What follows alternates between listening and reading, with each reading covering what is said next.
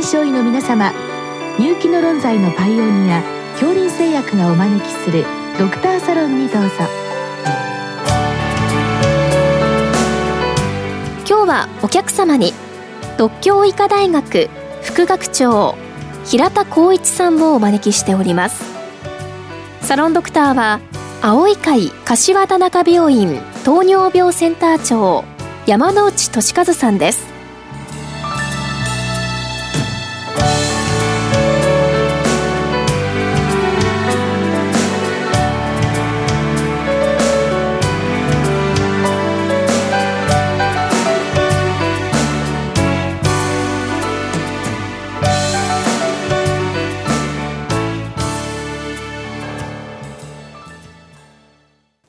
なお、この収録は、マイクロソフト Teams を使用して収録しております。平田先生、よろしくお願いいたします。よろしくお願いいたします。今日は大阪府柏原市の先生からのご質問です。レストレスレグス症候群ですが、プラミフィキソールを投与することが多いのですが、まあ、これ1週間以上の間隔を空けて増量という、まあ、添付文書上の注意があります。まあ、患者さんは1日も早く症状を取りたいと希望します。ということで、まあ、4、5日に短縮することはできませんかというご質問です。先生、あの、はじめに、このレストレスレックス症候群について、まあ、少し簡単に解説をお願いしたいわけですけれども、まあ、よくあの、何とも言えないような不快感でということが話題になりますけれども、これはあの、やはり夜寝ている時だけに起こるものなんでしょうか？ご質問ありがとうございます。これはあの、レストレスレックス症候群の起きやすい時期っていうのは、これ、あの、実は足を動かせない時多いわけなんですね。でもちろんですから昼間もあの映画館行ったりあるいは美容院で動けないそういう時にも起きますけれど夜非常に長い時間寝ている間あの足を動かさないわけですからやっぱり夜間に非常に多いんですね。あのまあ、夜間に眠らなきゃいけないので動けないそして動くと良くなるんですけど寝るために動かないっていうことになります。そういうことで夜間に多いのが普通です。うんうん、まあ座っていてもじっとしている場合には起こるというふうに考えてよろしいわけですね。そうですね。あの、まあ、動けない状態ですね。先ほどお話した状況のほかに飛行機なんかで、かなり長い間、あの、動けないわけですね。そうすると起きてくるっていう人が、えー、かなりいらっしゃいます。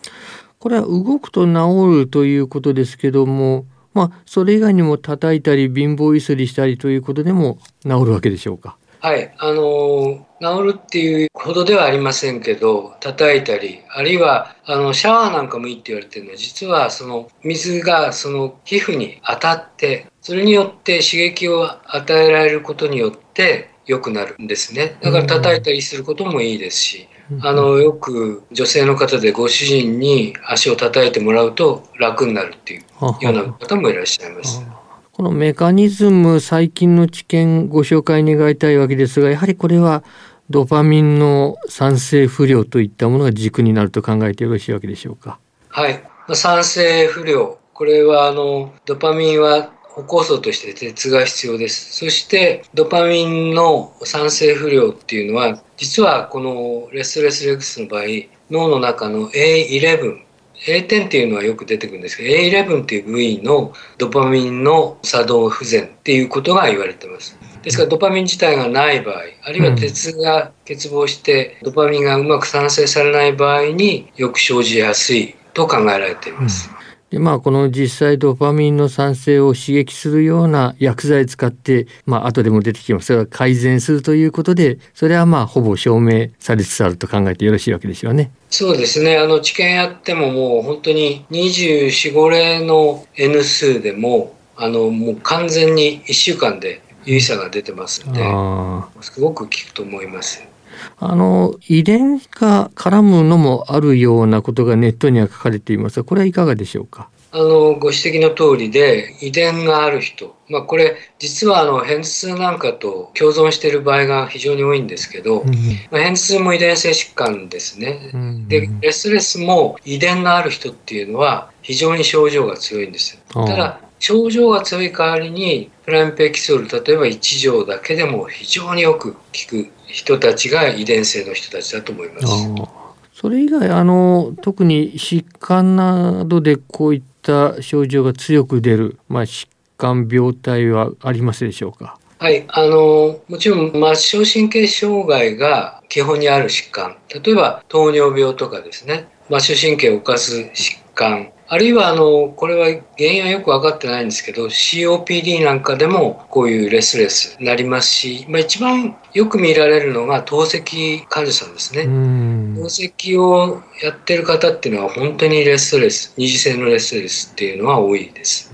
診断になりますがこれ軸は問診のようですがまだこれ客観的な方法というのはないわけでしょうか？あの実際にはポリソムノグラフィーですね、睡眠時ポリグラフ。これをあの実はやるときには患者さんあんまり横になってて動けないわけですね、はい、症状ひどくなります、うん、そうなりますと、まあ、あの睡眠ポリグラフで眠ってないっていうことが指標に一つになりますし、うん、随伴症状として周期性四肢運動障害っていうのがあります。これは1分間に1回ぐらいの割合で足がビッグまあ、ゆっくりビクッと動くんですけど、うん、そういうものがあの筋電図のセンサーで取れますので本当に客観的な診断をするにはあの夜間睡眠ポリグラフを取るっていうことがあの一番いいとされてるんですが、うん、人口のあの日本人でもあの3から5%ぐらいにレスレスレッグス症候群いらっしゃいますのでその人たち全部にそんな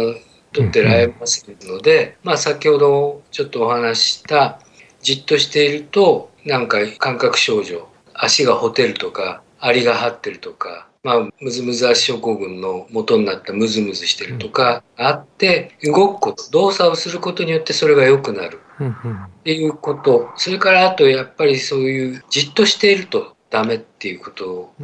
組み合わせた問診で、まあ、かなり8割から9割ぐらいあの診断下せるんじゃないかと思います。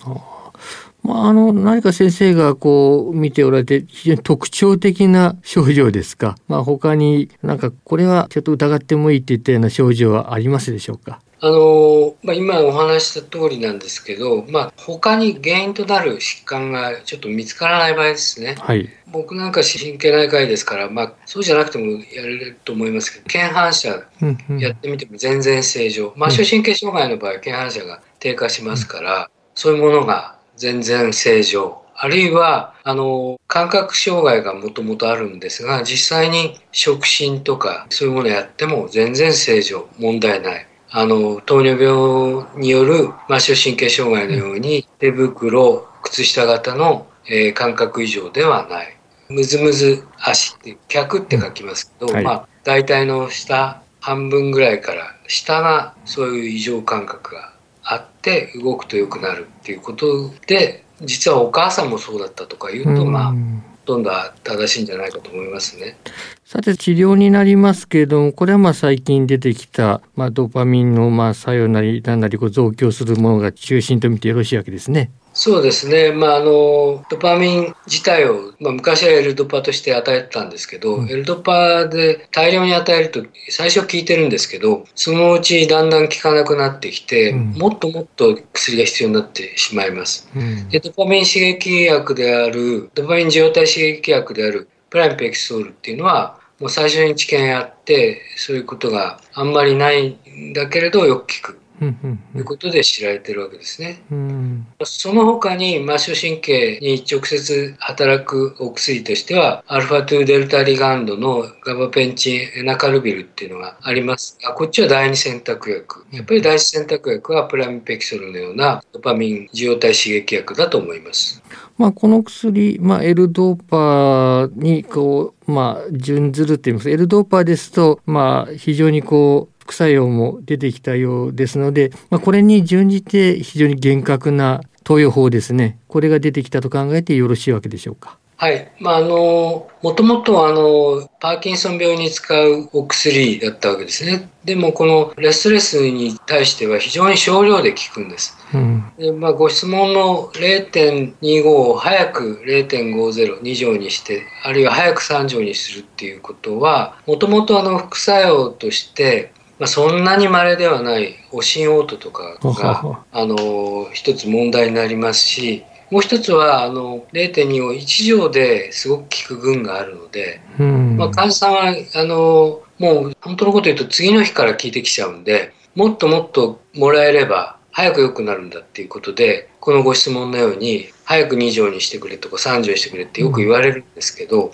本当はもう1錠でかなり効いちゃってることも多いです。うんそれから保険収最上1週間ごとに増量して0.75までっていうこともあのレスレスの場合になってますんでまあそれを超えて使うと総量的に多く使うと、まあ、その副作用としてのオーグメンテーションっていう、まあ、症状がかえって逆に悪くなっちゃったり長くなったり足だけだったのが手にも症状が出てきちゃうっていうことになりますので、あのこちらのご質問の答えとしてはやっぱり1週間で増量して例えば1錠で効けばもうそれでそのまま続ける2錠であればそこで終わりっていうことがいいんじゃないかと思います。まあそこは厳格にした方がいいということですね。そうですね、うん後でまあ調査があった時なんかも言われるんじゃないかと思います。うんあと先生あの先ほど少し出てきた鉄の不足ですね。はい、えこちらの方から鉄剤の補給というのもあるわけでしょうか？はい、あの実はあのこのレスレスの場合あ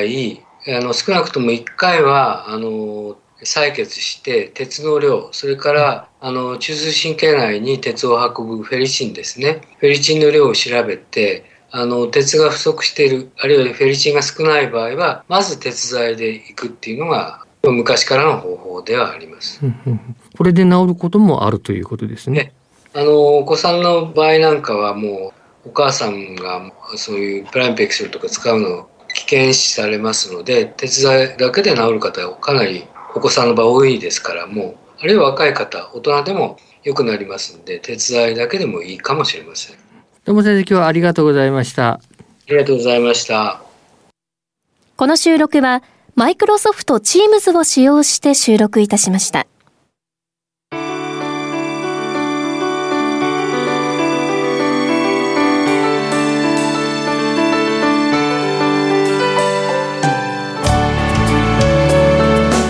今日のお客様は独協医科大学副学長平田光一さんサロンドクターは